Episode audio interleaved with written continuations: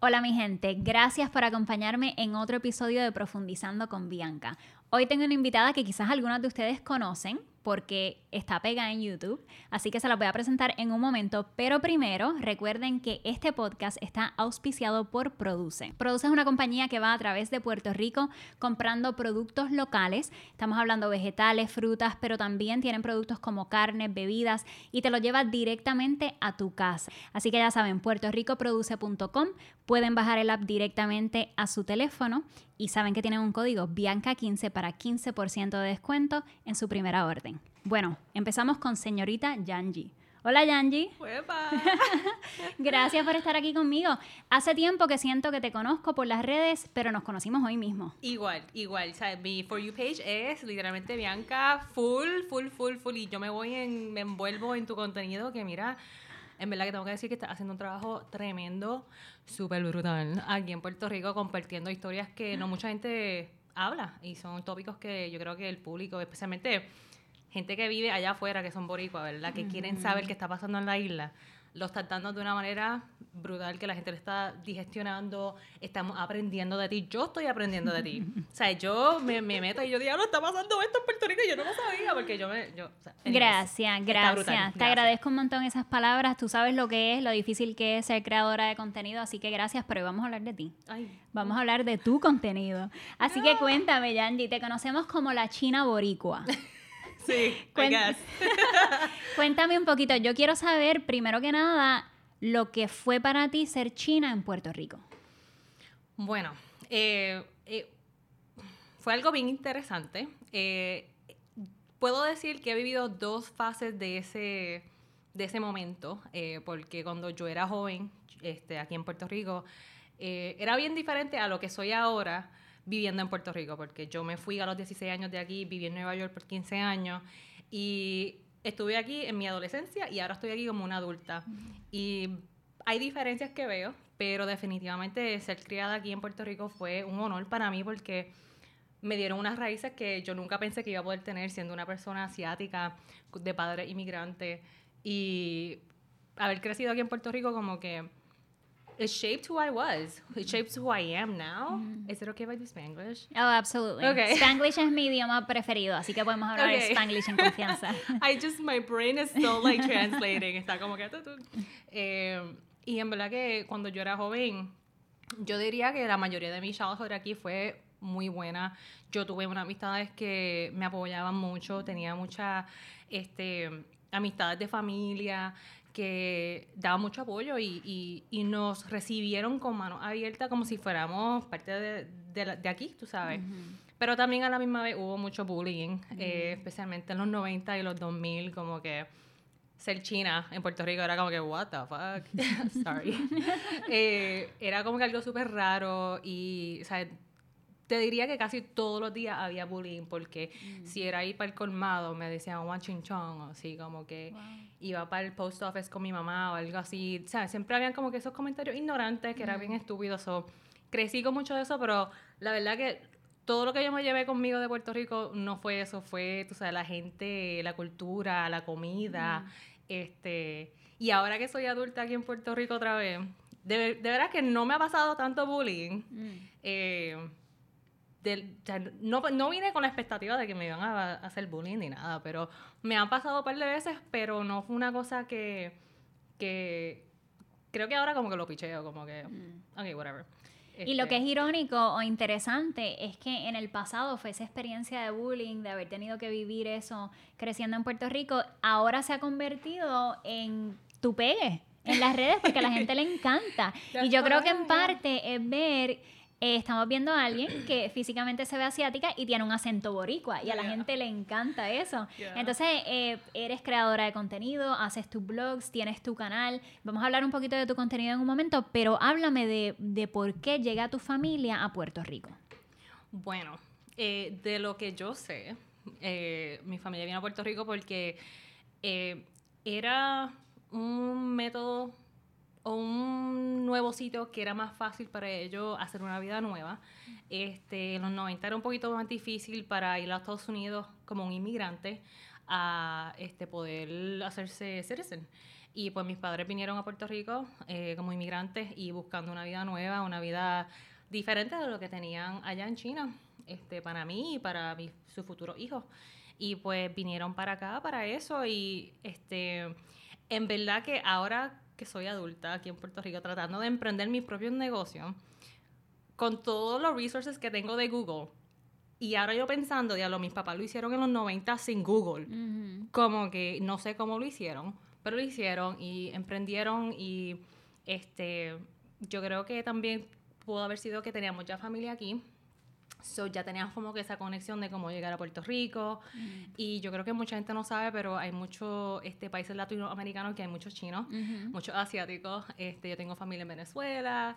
Eh, o sea que creo que un, un uh, easier portal mm. of immigration or like um, landing there to try to grow something versus como que ir directamente a Nueva York sí. or a big city. Um, pero fue de la búsqueda de, de una vida nueva.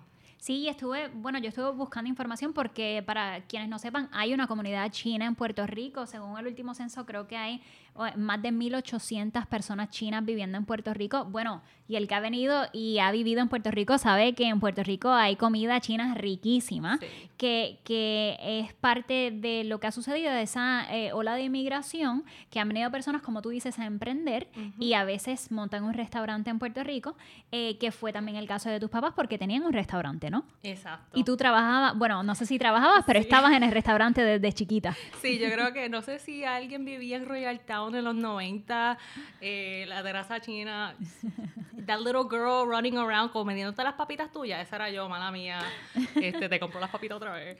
Eh, pero sí, fue, creo que fue algo súper notable en mi childhood que en verdad que marcó porque yo quiero emprender hoy aquí y en Puerto Rico porque... Eh, Puerto Rico tiene tanta oportunidad y también creo que es importante este, compartir parte de las raíces y mis raíces fueron chinas y fueron boricuas. Y como estabas diciendo, como que no lo pensé. It's weird how, like, back then era una cosa que la gente, they would make fun of. La comida china a veces, they would make fun of. Es como que, diablo, esto se suena bien estúpido, pero, ratones, oh", tú sabes, como que perro. Ah. Este, pero ahora ha sido como que parte de la cultura de Puerto Rico y yo hice un video con Pero Like y resaltamos eso, este, de la comida china boricua en Puerto Rico, porque es bien diferente. Quien sea que vive allá afuera y ha comido comida china, fast food, saben que no compara con Puerto Rico. Mm. Y pues, I know, I feel like it's I'm proud of that, I guess. Entonces, háblame de eso, eh, que te sientes orgullosa de eso y, y, es algo que muestras en las redes, ese orgullo de tus raíces. Sin embargo, te he escuchado decir que tenías vergüenza de tus raíces chinas al principio, que también era por parte de ese bullying.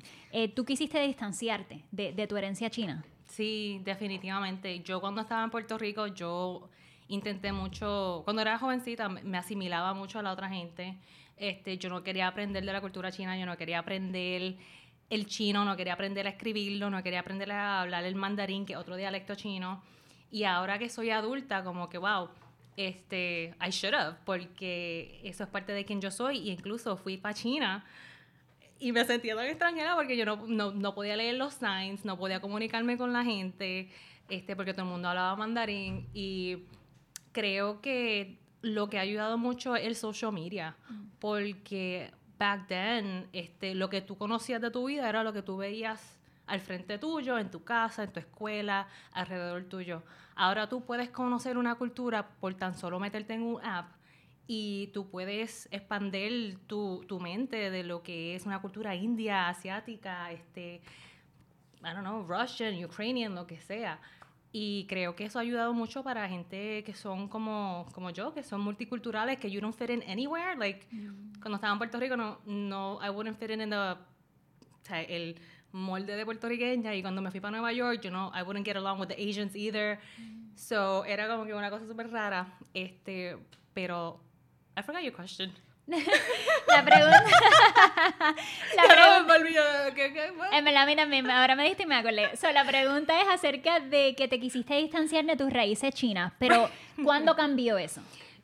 Yo te diría que eso cambió para mí cuando yo empecé de verla, de verdad, este, mi canal de YouTube en español. Eh, cuando yo empecé a crear ese contenido y era por pura, este, just for fun. It was just for fun. Y lo empecé en un canal de español y empecé a hablar español en todos mis videos. Y ahí fue que yo dije, diablo, este, pero yo no estaba escondiendo ninguna parte mía, este, china. O sea, yo, yo seguía siendo quien yo era, pero yo sabía que dentro de mí yo era, o sea, soy más boricua que china. Mm. Y es porque me crié aquí. Esta es mi isla, corre mi sangre, aunque mis papás son chinos. Este, ¿Y tus papás siempre te hablaron en español? Me hablaban en spanglish chino. Ok. Una combinación de los tres. Sí, un poquito de todo.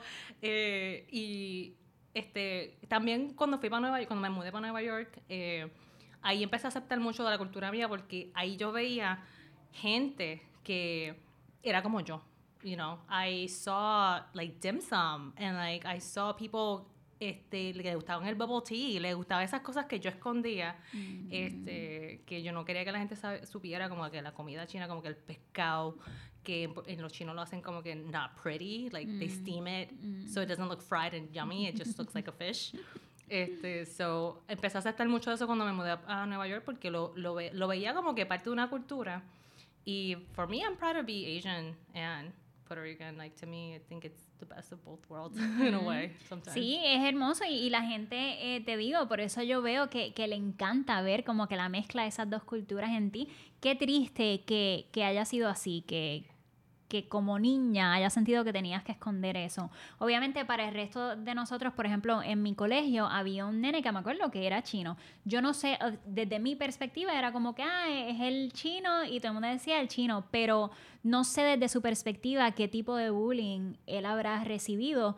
Yo quisiera pensar que hoy día tenemos un poquito más de educación y que podemos educar a nuestras niñas y niños para que no sean de esa manera y que Yeah. hoy día no estén pasando esas mismas experiencias.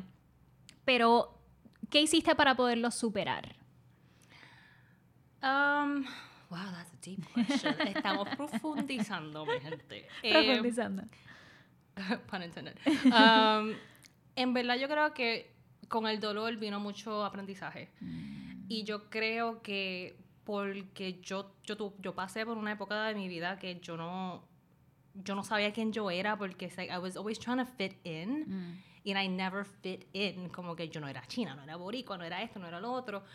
Y al fin dije, mira, como que tú sabes, whatever. Este, pero creo que el bullying me enseñó a mí que eh, las opiniones de otra gente no importan porque al final del día tú no vas a ver a esa persona otra vez y si la ves otra vez, ¿qué pasa? Te dijeron algo, pero el único daño que te hace a ti es si tú te lo llevas contigo el resto de tu vida. Y por mucho tiempo yo aguantaba ese, ese, esas palabras y me afectaban como una persona, este, mi self-esteem, mi, just me as a person. Y cuando yo decidí que yo no iba a dejar todo lo que me ha pasado en el pasado, o que todo lo que me dicen ahora, llevármelo conmigo, conmigo como tal, Mm. para vivir mi vida con esas palabras detrás de mi mente, ahí yo creo que fue que superé eso de que, mira, yo puedo caminar por plaza y si alguien me dice, mira, China, no me importa. este, si estoy en un sitio y, me, y pasa algo bien malo, bien feo, a mí como que I, I know I can ignore it porque eso solamente te va a afectar al nivel que tú dejes que te afecte. Mm. Y yo creo que muchos de nosotros ahora, que it's really sad en social media, que pasa. Me imagino que tú en las redes. Eso te este, iba a decir, esa es una buena lección, especialmente para estar en las redes, porque tú sabes que no importa lo que uno haga, cuando uno está poniendo contenido así para que lo vea el mundo, va a llegar la gente. O ya sea a criticar, a decir cosas simplemente por sacar una reacción de tu Ujú. parte. Me imagino que te llegan esos comentarios. Yo sé que tu, tu audiencia te apoya muchísimo y tienes muchísimo cariño, pero me imagino que de vez en cuando aparece uno que otro hater. Sí, de vez en cuando, o sea, siempre se aparecen. Yo no sé de dónde salen, pero se aparecen. este, pero yo, yo me siento bien bendecida de que la mayoría de mi público eh, son gente buena. Hecho, el corillo Johnson, si you're watching. Um, they're just good people. Like, gente con un alma y un corazón súper bueno. Y este, por eso es que yo amo mi gente. O sea, eh, but that's why I'm here en Puerto Rico, porque como que hay un there's like a comfort in our people that it's not everywhere and I feel like este lo, vi- lo veo mucho en los comments y lo veo mucho cuando la gente comparte mi contenido y me escriben por mensaje este y yo pensando que yo estoy haciendo un video súper normal como que un vlog de mi vida o compartiendo los pueblos de Puerto Rico este cosas que estoy haciendo aquí en Puerto Rico y como que it's amazing that I that they think it's so valuable to them. Cuando yo ay ay esto es un vlog como que ay it's not good enough. pero es, es tan when you think about the the impression that you make on somebody sometimes by just putting out content that's genuine to you, um, I think that keeps me going en las redes, aunque haya uno que otro que diga, o sea, que me han dicho, mira, esta china es una, una feca, ella feca, ella es de embuste, ella no es I'm like, Pues ha- whatever. hablemos de ese cambio, porque yo sé que tú empezaste eh, haciendo contenido en YouTube en inglés y tenías un canal, tuviste éxitos y, y tuviste videos que se fueron virales, pero llegó un punto que sentías que no estabas conectando con tu audiencia y querías hacer algo diferente. Ahí es donde creas el, el canal en español. ¿Qué fue lo que pasó? Eh, yo creo que el universo me empujó para allá, yo creo. Me hizo, vete. Eh, yo tenía un canal en, en inglés que era muy beauty focused. It was beauty focused, tenía cosas de travel, este, pero nunca me quería levantar a crear contenido para ese canal. Y yo creo que cuando uno como un creador, un artista, lo que sea que tú hagas en tu vida, si tú te levantas por la mañana y tú no quieres hacer eso, ya eso no es para ti. Ya eso te está diciendo el universo, es tiempo de abrir otra puerta y cerrar esa. Y yo llevaba mucho tiempo deprimida porque yo, what am I doing wrong en este canal? Que tengo sobre 200 mil suscriptores, este, ¿sabes? los views no me estaban llegando. Y yo creo que ahora que miro hacia atrás era como que el universo, like, "Er", coger el U-turn, vete para acá. Este, y empecé el canal de español por literalmente pure fun. Lo empecé hace como cuatro años, yo creo, pero empecé a postear de verdad cuando pasó la pandemia. Y yo creo que la pandemia fue la bendición y también a very bad time for a lot of people. Um, pero para mí eso me, me empujó a hacer eso y empecé a postear contenido, cocinando mofongo, este, porque, porque de verdad me antojaba de un mofongo y yo decía, yo quiero hacer un mofongo con carne frita. Hice un video cocinando mofongo con carne frita. Este, y poco a poco como que la gente empezó a llegar y like I'm really, really grateful. Pero antes de eso, o sea, YouTube no estaba en tus planes cuando tú te graduaste de, de la escuela. Tú no. estudiaste para ser CPA. En parte, sí, me quité de esas porque I realized I'm a Asian with really bad math. Um, Math is not for me Mm. either, so te entiendo. yo, yo te doy el cheque a ti porque yo, yo no puedo resolver. Eh, yo estudié, so yo tengo un bachelor, no, associates in accounting. Y estudié después de eso, me cambié y hice una, un bachelor's en operations management. So, tengo técnicamente mi background, mi, mi colegio, my studies is all in like business. Um, pero no, YouTube fue porque este, me botaron del trabajo on my senior year in college y yo dije, ok, now what do I do? y empecé YouTube y creo que me enamoré de YouTube porque eh, yo siempre he sido una persona que no he podido expresarme por cuestiones de, you know, mi familia, ¿sabes? Son más eh, traditional Asians, que es más como que, you know, you go to school, hace esto, lineal, corporate ladder, este, superar en la vida es tener un trabajo bueno, ¿verdad? Y cuando empecé mi canal de YouTube, era ese outlet creativo para mí que nunca pude pursue porque yo siempre he sido una persona que quería hacer arte. Yo quería ser diseñadora de ropa, yo quería ser artista, me encantaba bailar eh, y nunca pude hacer eso. Y pues cuando en YouTube es como que, whatever, tú puedes hacer lo que te dé la gana. y, ¿Y tu pues, familia cómo reaccionó? They were like, qué idiota te ves. este, mi familia vino y like, mi mamá dijo, ¿qué tú haces grabándote? Pero la mayoría de mi familia fueron bien, me apoyaron. Este, y, I don't know, I think it was so new back then, porque yo empecé en like 2012, cuando YouTube empezó, cuando todo lo de influencer, YouTuber empezó de verdad, de verdad. Este, so it was, it was, it was exciting, definitely. Háblame de esa vida de influencer, porque yo que soy reportera, pero dependo de las redes para poder eh, mostrar mis reportajes y mi contenido. Te puedo decir que lo hemos hablado, no es fácil, punto. No, es- no es fácil y la gente a veces no entiende todo el trabajo que conlleva y no importa si estás haciendo noticias, si estás haciendo blogs, conlleva muchísimo trabajo y mucho tiempo, mucha dedicación. No hay clocking out, sino que tú estás, o sea, olvídate de ponchar, que tú estás todo el tiempo como que Sí. plugged in pensando en cómo crear contenido. ¿Cómo te va? Creo que me va bien. Um, I do think que llega un punto que todos los que creamos contenido, we feel burnt out porque, como tú dices, we don't know how to turn it off. Es como que, diálogo, este, estoy sentada aquí. ok, puedo grabar algo, Mm. eh, puedo sacar una foto, es como que el cerebro ya está como que trained to do that y a veces the lines of personal versus just work blur mucho y me imagino que contigo porque tú, o sea, los reportajes tuyos son tan in-depth que estás horas y horas researching. Sí, es constantemente, siempre pensando en qué noticia está pasando. Y vivir en Puerto. Rico es, lo estás viviendo y lo estás reportando. O sea, es parte de tu vida también. Y tu contenido es, tú vives en Puerto Rico, eres boricua y también estás compartiéndolo. Sí, sí. Y, y, y creo que lo, lo bello es que damos un ángulo que no todo el mundo ve. Este, porque yo, yo sé que hay mucha gente que te ve a ti y que me ven a mí, son gente de allá afuera.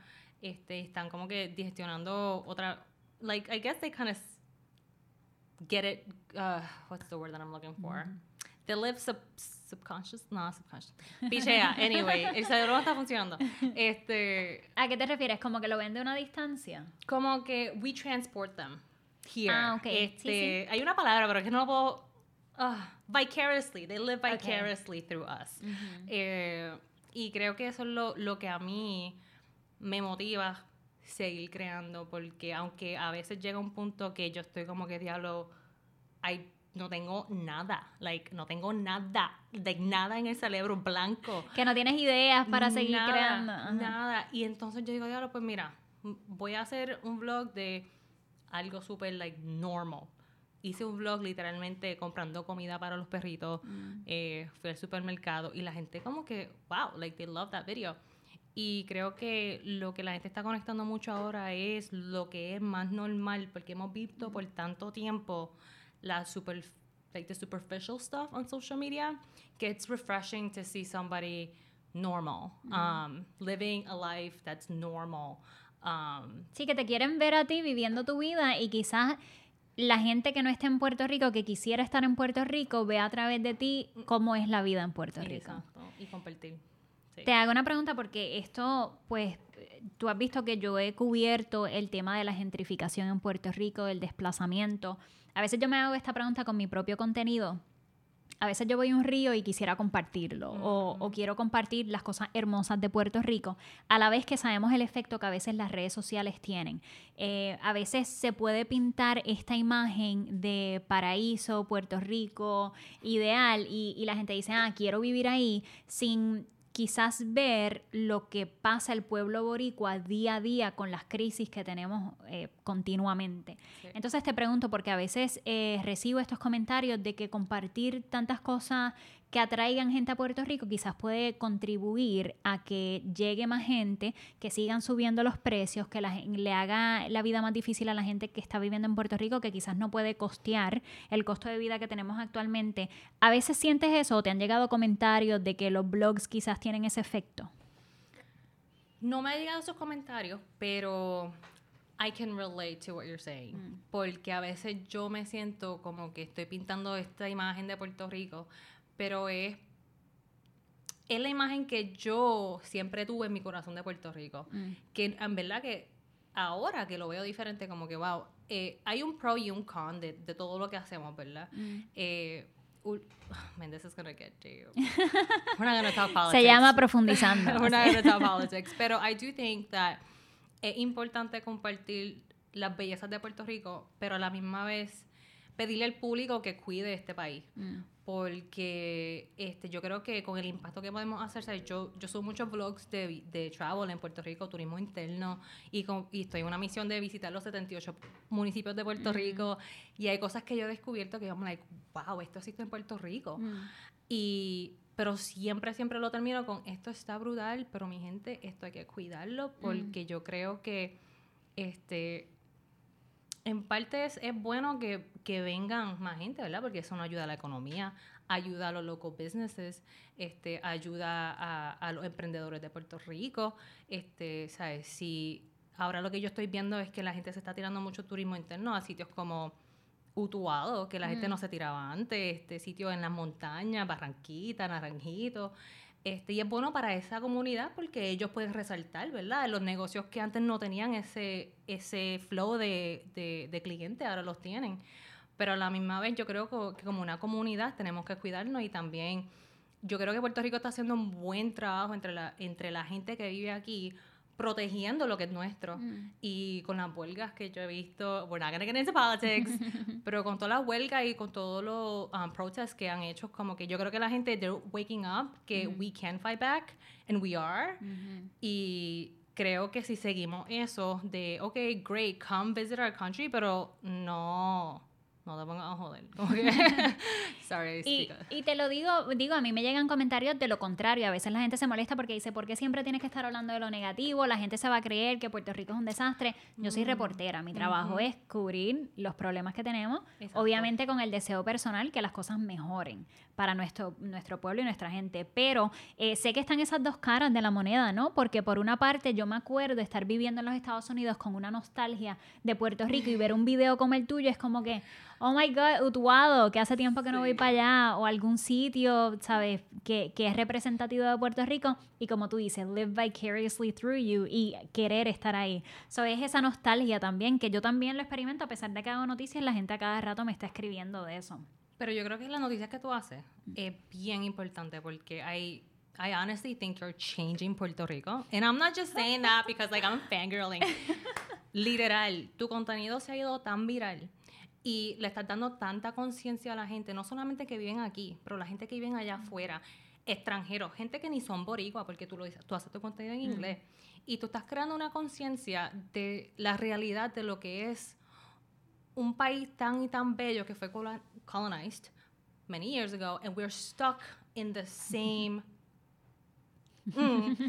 y creo que eso crea una conciencia y también you know you- it might not be a change que pasa de aquí en dos años verdad pero una conciencia que se pasa por generación a generación que de verdad yo pienso que en un futuro va a crear un cambio bien profundo aquí en Puerto Rico porque por gente como tú que habla de esos problemas de una manera que está research, que está buen escrito y, y, y lo comparte de una manera que es bien, que hasta una, una persona de like, you know, middle school can watch and be like, wow, really, that's happening. Y tú sabes, es- está haciendo un impacto, o sea, que no te dejes llevar, porque sigue lo que estás haciendo, porque o sea, yo me estoy dando cuenta de cosas que están pasando en Puerto Rico por ti. Y yo vivo aquí.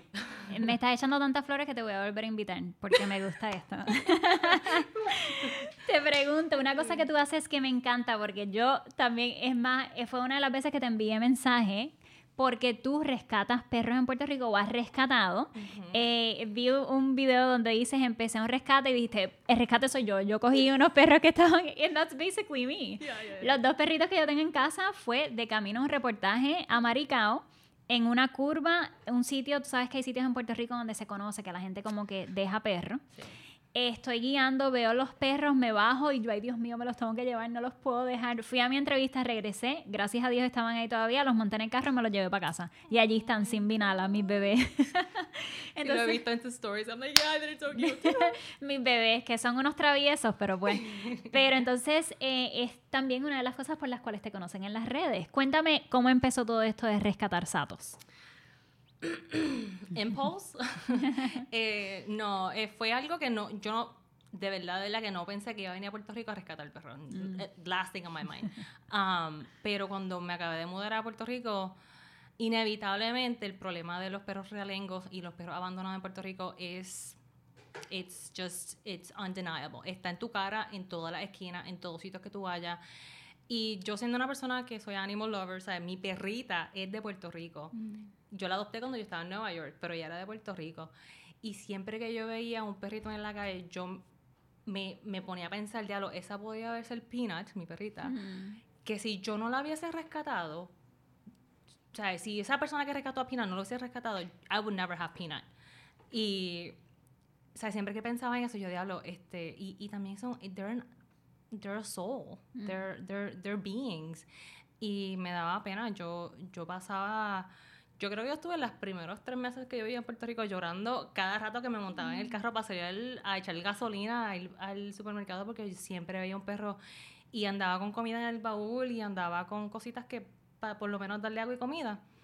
Y después yo dije, wow, este, I need to do something. I need to do something. Y de la nada, en, yo creo que lo empecé literalmente súper a lo algarete.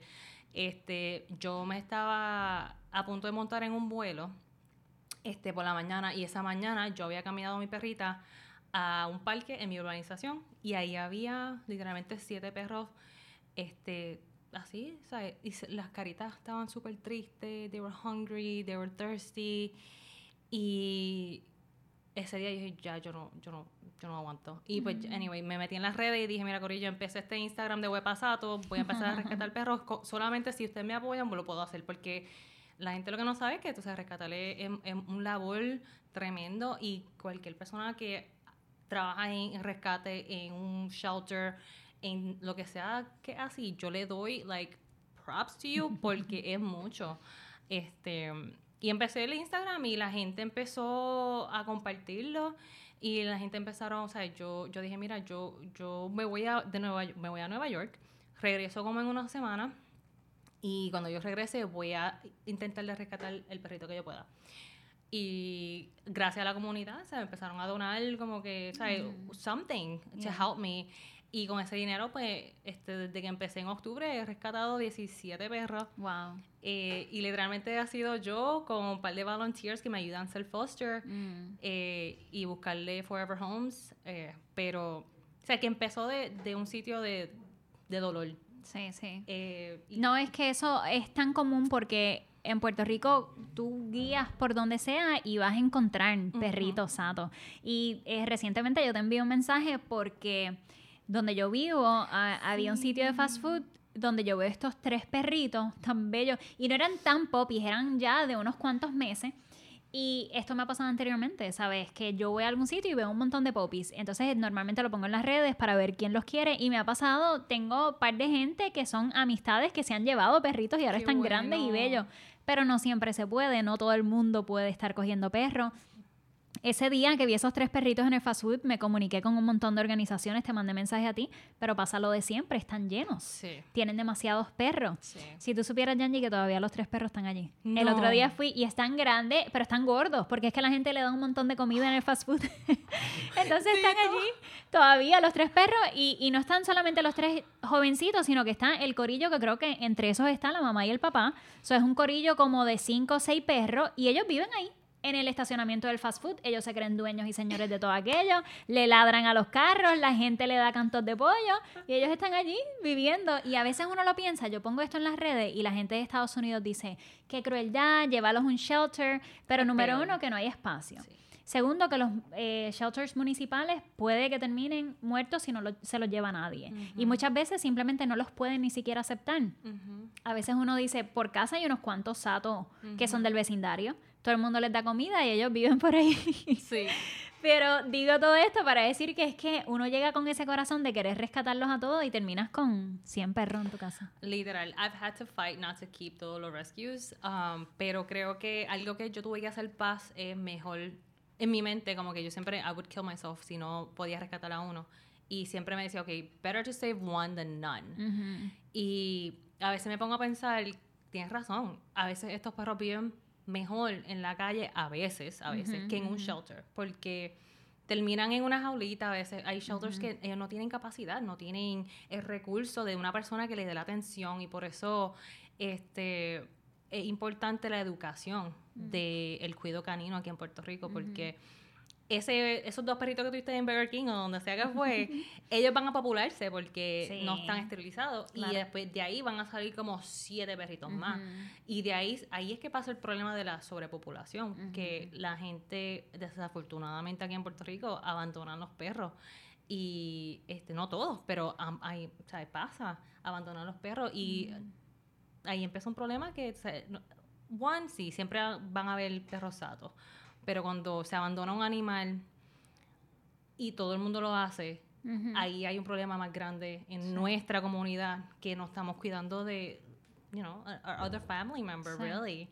Um, y eso es un tema que yo siempre que tengo la oportunidad lo digo. O sea, hay gente que dice, eh, you know, adopt and shop responsibly, o sea, que, que adopten o que compren de manera responsable. En Puerto Rico hay tantos y tantos perros que yo digo adopt, punto. O cógelos de la calle, literalmente. Como que literalmente, porque me duele en el alma ver gente eh, comprando perros por ser de tal raza Sí. cuando hay tantos satos que necesitan hogar. Y obviamente hay algunas eh, excepciones donde la gente necesita una raza en específico por alguna necesidad de apoyo de un animal, pero en la mayoría de los casos es porque nos obsesionamos con eso, con que tiene que ser de, de una raza. Pero te digo algo, ahora en los shelters tú puedes buscar un husky, tú puedes buscar un poodle, tú puedes buscar perros de raza que la gente abandona. Y no estoy diciendo solamente en Puerto Rico, digo en todo el mundo, tú sabes, en los rescues y en los shelters hay perros de raza que la gente abandona. Y pasó mucho en la pandemia. People got puppy fever porque estaban en la casa, adoptaron muchos perritos y cuando todo el mundo se fue, you know, back to normal life, muchos muchos shelters they were overflowing with people returning dogs, tirando los perros en el shelter, dejándolos ahí amarrados. Estaba bien triste. Y, Te pregunto, si pudieras cambiar algo en Puerto Rico en cuanto al trato de animales o incluso las leyes o lo que pueda hacer el gobierno para mejorar la situación, ¿hay algo que has pensado que te gustaría que cambiara? Wow, a lot.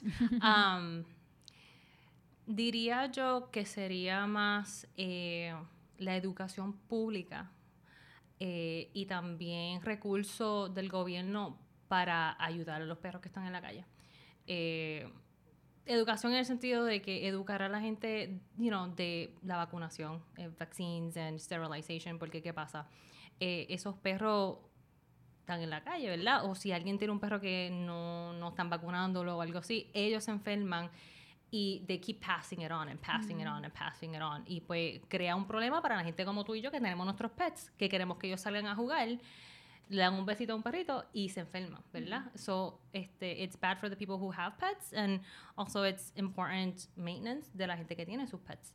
Um, pero creo que el, el problema más grande es que aquí no hay, de lo que yo sepa, este, um, like, un movimiento del gobierno que sea para arreglar ese problema que tenemos de los perros realengos. Y como he visto, Puerto Rico tiene muchos problemas más grandes que los perros realengos y por eso el enfoque no ha sido en eso. Tú sabes, tenemos problemas de lo que nos pasó el otro día, que es el, el apagón. Este, hay muchos problemas aquí en Puerto Rico que son mucho más importantes para el gobierno que los perritos realengos. Y también creo que el problema es que we get used to it. People who live here, you get used to it. Lo ves todos los días y es como que, ah, mira, le tiro comida, they'll be fine. Eh, pero yo me pongo a pensar a veces como que, bueno, hay ciudades que they were able to manage their stray dog population y fue porque el gobierno puso in place systems and processes and departments and resources, alocaron dinero, compraron terreno para hacer un, un shelter o algo así. Y me gustaría, sea, en un futuro como que hacerlo like real somehow. Como que Este, tener un refugio tuyo, ¿te refieres? Eh, Sí. grande que puedas manejar mejor, aceptar más. Sí. Y también usar, o sea, no que yo sea una mega influencer, pero usar el, el poder de las redes este, con la ayuda del gobierno para que, tú sabes, por lo menos reduce the amount of stray dogs. Porque aquí yo creo que en Puerto Rico hay como casi close to half a million Mm. stray dogs. Eso es que después de María también como que se puso bien, bien malo. Sí. Bien, bien malo.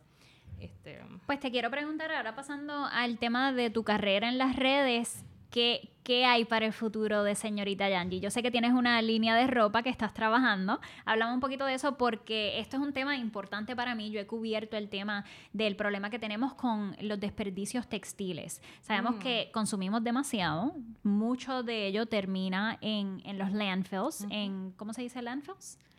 el basurero. Sí, pero el... Ay, ahora se me olvidó. En los basureros, en los landfills de, de los municipios en Puerto Rico tenemos algunos Sí. que están obsoletos, que están Sí, demasiado... Vertederos, es verdad. Ah, Verte- That's a very complicated word. los vertederos de Puerto Rico están llenísimos. Y textiles es, es una cosa más que añadimos a los vertederos de, de Puerto Rico. Sabemos también que hay muchos problemas en cómo se produce nuestra ropa. Te digo una cosa, yo pasé dos años sin comprar nada nuevo de ropa. Estoy pasada de comprar unas cuantas cosas porque ya no sé ni qué ponerme. Siempre me pongo las mismas cosas, que conmigo no hay problema. Yo creo que esa es parte de la solución. Exacto. Que aprendamos a ponernos las mismas cosas. Exacto. Pero ya tengo ropa que tiene rotos, entonces pues ya, ya es hora, ya es hora de comprarme unas cuantas cosas. Pero te digo por qué no lo he hecho. Porque no he tomado el tiempo de ponerme a sentarme a hacer esa búsqueda de cuáles son las piezas que me van a durar mucho tiempo, que son cómodas, que me las voy a poner siempre feliz de la vida para hacer esa inversión y también porque mucha de estas ropa es cara. Entonces, háblame un poquito de lo que tú estás haciendo, que estábamos hablando hace un rato, una línea de ropa sostenible. Sí, oh my God, that makes me happy. Um, so, yo, just to give you 30 seconds, ¿verdad? The background. Yo era shopaholic. Mm. Yo era la que compraba ropa, pero que ropa con cojones. Mm. Like, demasiado. Y yo trabajaba en retail. So, mm. imagínate, yo acumulaba... I was a very bad green person back then. este, pero con tiempo me, me, eduqué mucho de lo que estaba pasando en el fast fashion world, que es que sobreproducen y lo botan, como estabas diciendo. Y una de mis misiones, y creo que lo dije ahorita como que just passing. Cuando yo era chiquita, yo quería ser diseñadora de ropa. Mm. Siempre ha sido como que un sueño mío de tener como que un clothing line.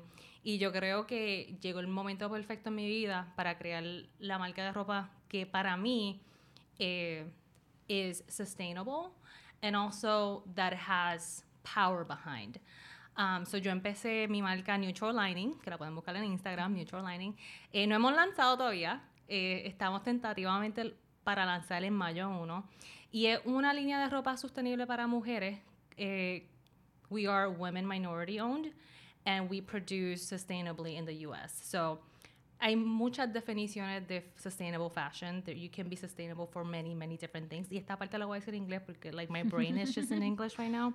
Um, pero nosotros producimos con una tela que es hecha en los Estados Unidos con un, it's, it's called Beechwood Trees. Um, la tela se llama Tencel Modal y es una tela nueva, no nueva, pero eh, ahora mismo está como que sobresaliendo un poquito más en el mercado de fashion.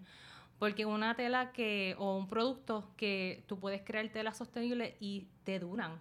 Porque está hecho de beechwood trees. Um, they don't take a lot of water to grind the pulp and to create fibers. That's how you create the fibers in the clothes. O sea, que utilizan menos recursos, menos agua. Menos agua, menos recursos. Y casi siempre las factorías que usan ese producto lo producen este, in a closed loop environment. So, eh, donde se compran las fibras, se, ellos lo producen en a closed loop environment, que todo el waste y todo se recicla otra vez en la factoría, que nada sale de la factoría.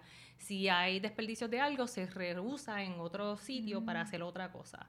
Y pues este, nosotros creamos, queríamos usar esa tela que nos tomó casi dos años buscar la tela perfecta, eh, el material perfecto, porque para mí no solamente era importante ser, era, eh, ser sostenible, pero yo me encontraba yo misma en un sitio que yo me quería poner la misma ropa over and over again just mm. because I loved it mm-hmm. and it was comfortable. Y eso fue lo que creamos, eh, eso fue lo que creé. Yo quería una línea de ropa para la mujer que se quiere ver súper de show, pero que es simple y sencilla y está cómoda y te puedes sentir que puedes comer y no sentir que te va a explotar porque el botoncito está por aquí, lo tengo puesto hoy. O sea que eh, esto es de tu línea. Esto es de mi línea y hacemos este sets. Um, o sea que todo se puede incorporar con ya algo que tú tienes en tu closet. son, son sustainable, fashionable basics, pero no es fast fashion in the sense que estamos chasing trends. We're not trying to create what you see on Instagram yesterday.